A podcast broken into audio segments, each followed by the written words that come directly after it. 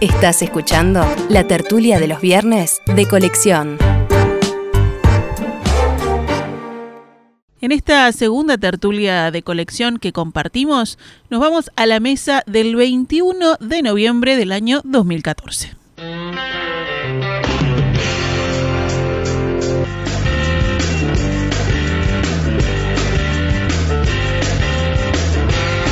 Ustedes ya saben para quiénes son los saludos. Para Carlos Maggi, buen día. Buenos días, muy bien estamos. ¿Todo bien? Sí. Todo bien. Mauricio Rosenkopf también ya se dio cuenta a la gente. Ahora se pone el gorro. Se lo había sacado y se lo pone. Seguro, porque tengo como el país diente de cola. ¿viste? Ah, tenés el aire acondicionado arriba, te va a matar. Sí, ahora lo apagamos. Juan Grompone, buen día. Más o menos, buen día. Y Matilde Rodríguez Larreta. Hola, buen día. Vamos a ubicarnos en un acontecimiento que se viene este fin de semana. Este sábado, concretamente, llega por primera vez a Uruguay la Shakespeare's Globe Theatre, una de las compañías teatrales más importantes del mundo. Y lo hace como parte de los festejos por los 450 años del nacimiento de Shakespeare. Lo hace con uno de sus títulos más emblemáticos. Trae nada más y nada menos que Hamlet. To be or not to be? That is the question. Whether 'tis nobler in the mind to suffer the slings and arrows of outrageous fortune, or to take arms against a sea of troubles and by opposing, end them. To die? To sleep? Esta compañía llega a nuestro país con un proyecto bastante ambicioso porque está representando esta tragedia, la del príncipe de Dinamarca, en todos los países del mundo.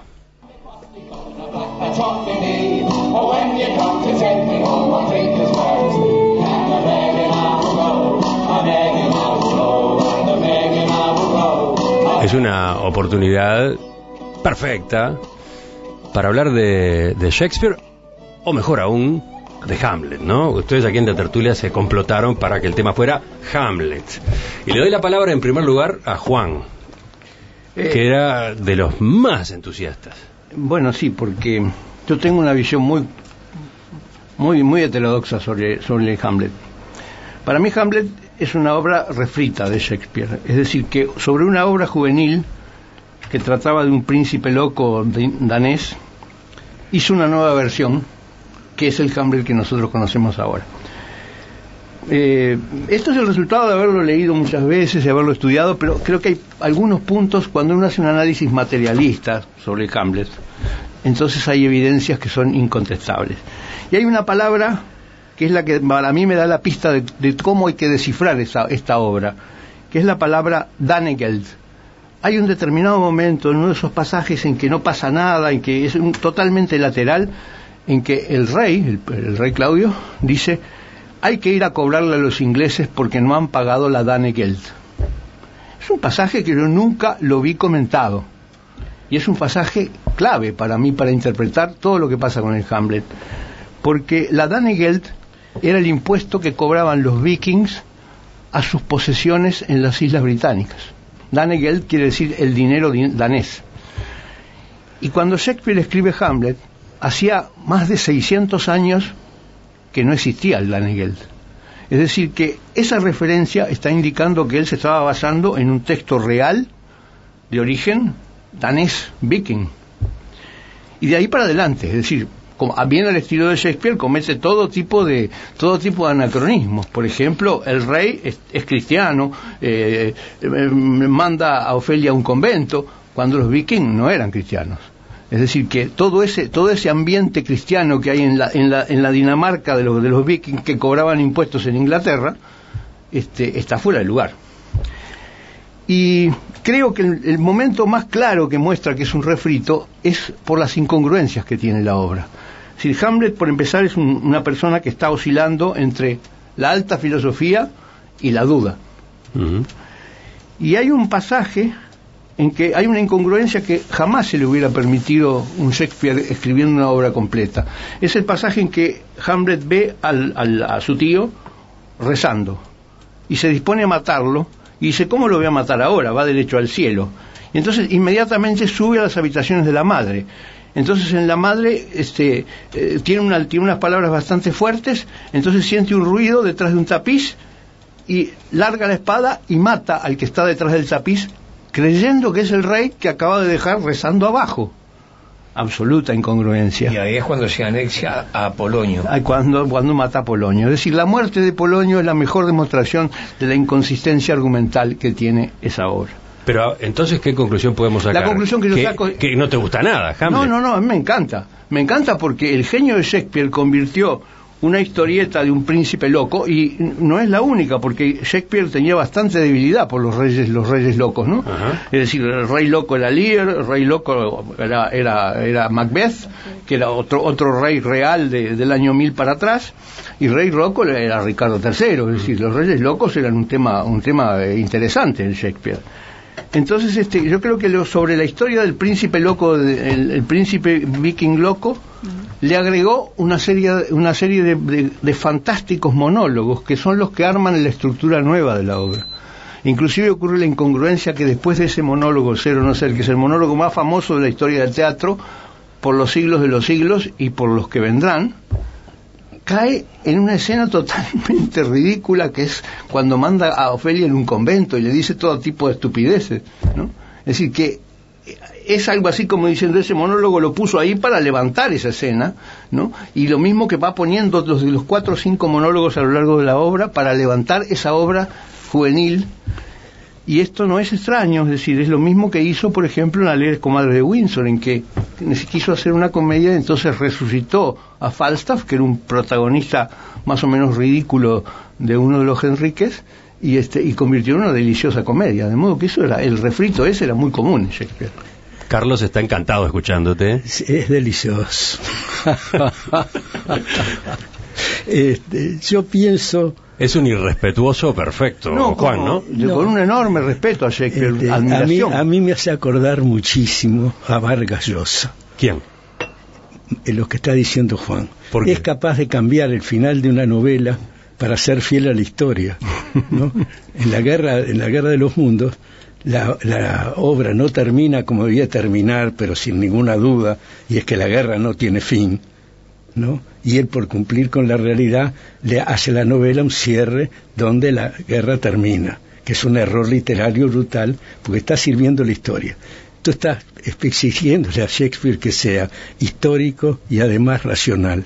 Pero- no, no, el valor que tiene es que no es racional. Pero ¿por qué poner la mención al Danegel? Si me hubiera quitado la mención esa explícita, perfecta, precisa y además imposible de que él la conociera, porque hace 500 años que no se cobraba ese impuesto. No le importa nada. Nada. Está No, no lo pasando por, está pasando por arriba de- de la historia, sí. de la verdad y de lo racional. Está haciendo una cosa que ha seducido al mundo durante siglos y lo sabía hacer como nadie y lo hizo. Sí, claro. Entonces tiene un encanto brutal. En cuanto a lo de los monólogos, es un hecho absolutamente extraordinario Es porque la historia trazada hasta ahora demuestra que los autores no los pueden hacer y cuando pueden hacerlo, lo hacen de manera desaforada. Yo me acuerdo lo que significó la lectura del Ulises de Joyce, que es un monólogo, un monólogo interior de principio a fin. Nunca se había escrito eso. Y gran dificultad de los grandes novelistas para pasar del afuera al adentro. ¿No? Yo que soy autor de una ópera, te digo, Qué desafío, qué desafío. te digo que me llevé la, Hasta es escritor de ópera, sí, señoras y Ah, señores. eh, Me llevé la sorpresa de la vida cuando, trabajando con el, con el Duce, hicimos la escena del- de la muerte de el conde Chano.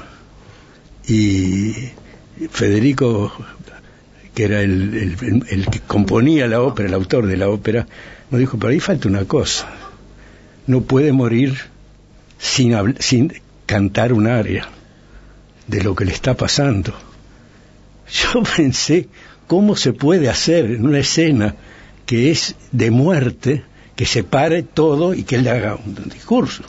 ¿No? Típico de la ópera. Sí, pero es típico de la ópera, eh, lo escribimos a pedido de García Vigil y cuando lo vimos era cuatro, cuatro veces mejor la escena con el monólogo que sin el monólogo. Porque la, el pasaje de afuera para adentro en, lo- en el género en el género este, eh, operático se, se sucede y sucede bien lo está esperando el, el- el- este, ahora se para y canta y dice todo lo que le está pasando la vida el amor todo largo todo este, y Son las que- reglas del juego.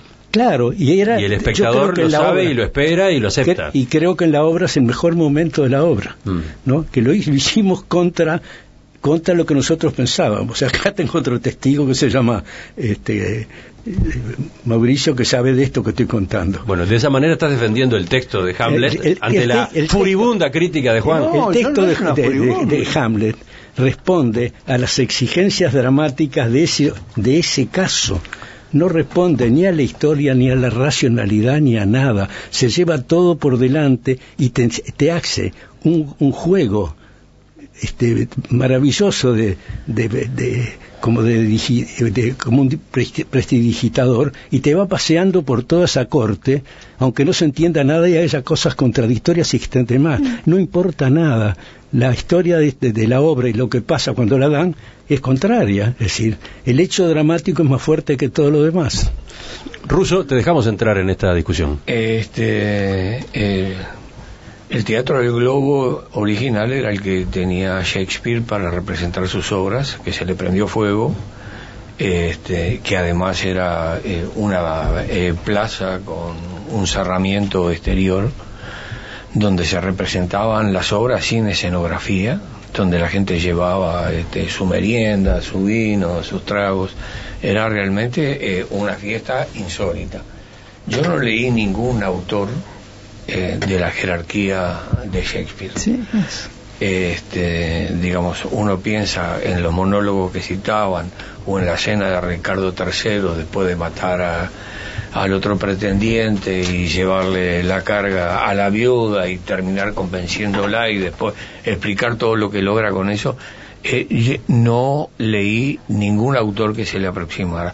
Además me pregunto qué tiempos eran esos que por los mismos días en que se supone que nació Shakespeare, que nació Cervantes. en. Inglaterra, nací a Cervantes, Cervantes, en, en. España.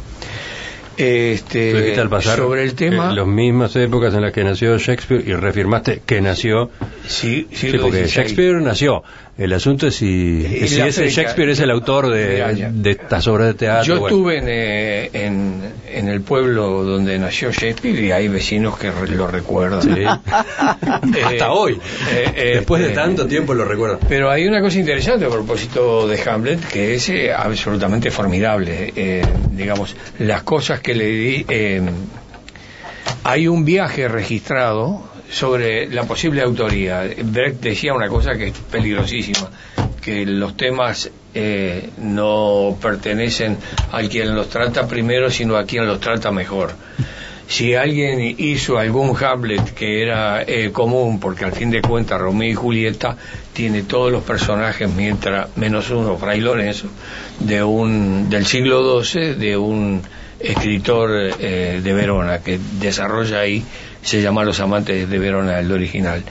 Pero hay un viaje al castillo a- eh, donde se desarrolla toda esta historia, donde algo huele mal en Dinamarca, castillo que visité, que lo tomás un barco en Malmö y vas a ver el castillo, eh, que, que está igualito, estuvo en la azotea, pero ni rastro del fantasma de...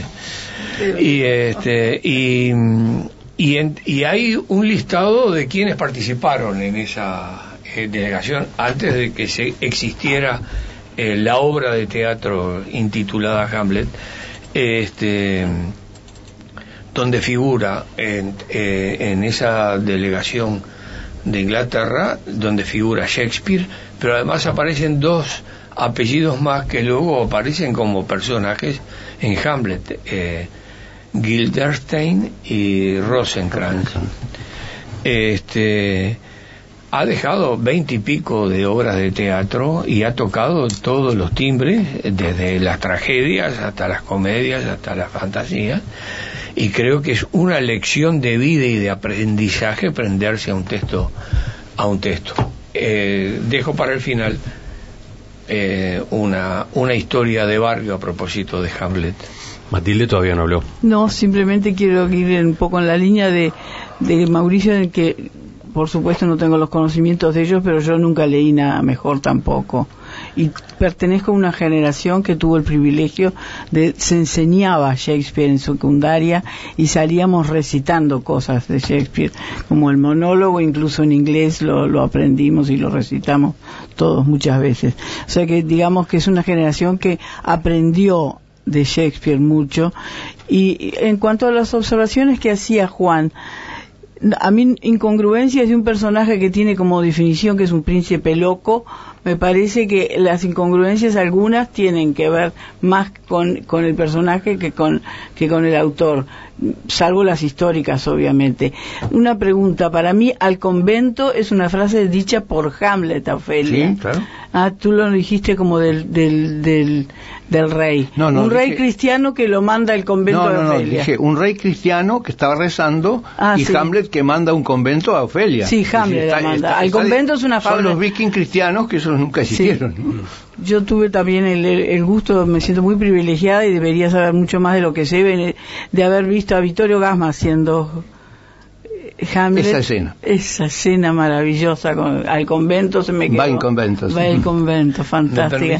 Y Alfredo Eh, Alcón también. eh, vi- vikingo cristiano. En el año 900 ellos ya estaban en Islandia y había un obispo. Le llevaron al Papa de aquellos tiempos un par de sandalias porque habían llegado a la tierra, eh, al continente. No, había, había, sí. Este, eh, de cualquier manera, eh, eh, tenemos que cerrar. No, todavía no, No, porque yo- Carlos Carlos está ahí picando. Y yo quiero aclarar una cosa. Dale. Yo quiero aclarar de que yo admiro a Shakespeare, lo considero el mejor autor de todos los tiempos y el Hamlet es una excelente obra. Yo simplemente lo que estaba diciendo es que es una obra que la- rehizo para, para que se convirtiera en lo que es la- hoy, que no tiene la coherencia, por ejemplo, de Romeo y Julieta o de el Julio César o, o de, de Otelo, ¿no? Es decir, que no tiene, no tiene la misma estructura, es decir, que es otra cosa. Si en algún momento, eh, por algún golpe en la cabeza, me llegas a admirar, te pido que no lo expongas. No, este, yo pienso que lo que dice Juan en este momento es muy sensato y está muy bien. La obra tiene todo lo que él dice de incongruente, está llena de, de remiendos y de, y, de, y de junturas y de, y de cicatrices, pero las aguanta. Lo, que- lo prodigioso es que es tan buena que aguanta eso y mucho más, ¿no? Y ese es el genio de, de, de Shakespeare, claro. que logra frase a frase una cosa teatral como no, nadie ha podido lograr. Lo maravilloso es eh, la posibilidad que ahora se presenta de ver Hamlet representado por esta compañía, ¿no? Yo quiero hacer una Por pregunta. el Teatro del Globo. ¿El Teatro del Globo no tiene que ver, no tiene vinculación con el Old Vic? No, ¿No? no, no. Ah. Este, eh, toma el nombre de un teatro donde Shakespeare estrenaba sus obras eh, hace 500 años, 450, eh, por ahí, no es más. Este, el Old Vic es eh, reciente del Claro, pasado. era un poco el, Donde estaba el símbolo de, la de la, comedia nacional de la- era de- de Inglaterra. de Inglaterra. Claro. Sí. La maravilla es poder tener este espectáculo con este elenco ah, aquí en Montevideo. La cara, la otra cara, el lado oscuro de la noticia es que solo es una función y Ya- las entradas ya ya, está están vendida, agotadas. ¿no? Me Está permitís, te voy a contar una de Barrial, porque cuando hablaste del Old Vic, este, eh, hay un Hamlet con Richard Barton y Elizabeth Taylor que es eh, formidable. No, Elizabeth, sí, Elizabeth Taylor. Este, yo estaba en el boliche, paraba en Café de Bayer Park, que lo salía hoy, el negro Coto, que era este, portero de- los lunes, tenía una suplencia en el Metropol, me dice, che, Ruso, tenés que ir al biógrafo, tenés que ir al Metropol, están dando una película que es formidable, mira, es de espadeo, matan como a 14. La ahí, y después hace, queda como suspendido así, lástima que al muchacho lo matan a la final. Carlos, contales a los oyentes lo que nos estabas pasando como experiencia tuya recién fuera de micrófonos ¿Sobre qué? sobre Nueva York. Sobre los- esa versión que viste de, de Hamlet. Sí, este, era una, una este, no me acuerdo eh, de, eh, cómo se titulaba, pero era un Hamlet, decía Hamlet no sé cuánto estaba calificado el Hamlet. Y era esa, la, la transferencia a, de las grandes cortes y los reyes y los y los este los, los líos de una corte a los líos de un de un cantegril Ajá. ¿no? Y quedaba magníficamente bien y la obra se realizaba Había- no, no había reyes y príncipes. Nada, no te digo que él, él era un harapiento y se rascaba la cabeza, y, los gestos que hacía, todo era cor- correspondiente a una cosa harapienta. Y el texto corría igual. El texto corría y la, y la obra se producía. Un caso fantástico. Juan queda No, perplejo. sí, yo, yo soy enemigo de esas transcripciones brutales, ¿no? Porque de- hay, habría que cambiar las palabras. Cuando habla del rey es el, el rey es el harapiento, en fin. Las espadas son, pasan a ser revólveres o trompadas, es decir, eh, desentona todo, ¿no? Sí, los problemas de elenco que tuvo Shakespeare, porque en aquella época las espadas eran espadas, murieron varios actores. Desde la audiencia, un par de mensajes. Betty del barrio sur recuerda que Taco Larreta hizo, Hizo Hamlet. Hamlet, sí, señor. Y claro, Matilde lo tiene bien presente. Claro. Y luego interviene, ¿sabe quién? Rosario Castellanos. ¿Le suena? Este, en- a- Está de licencia, pero como no tiene nada que hacer, manda mails.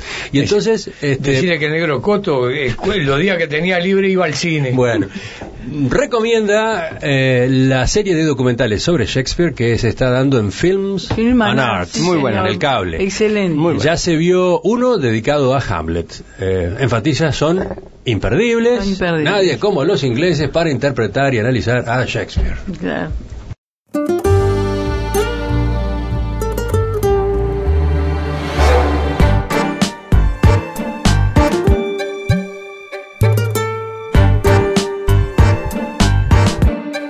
Esta fue una realización de En Perspectiva Producciones.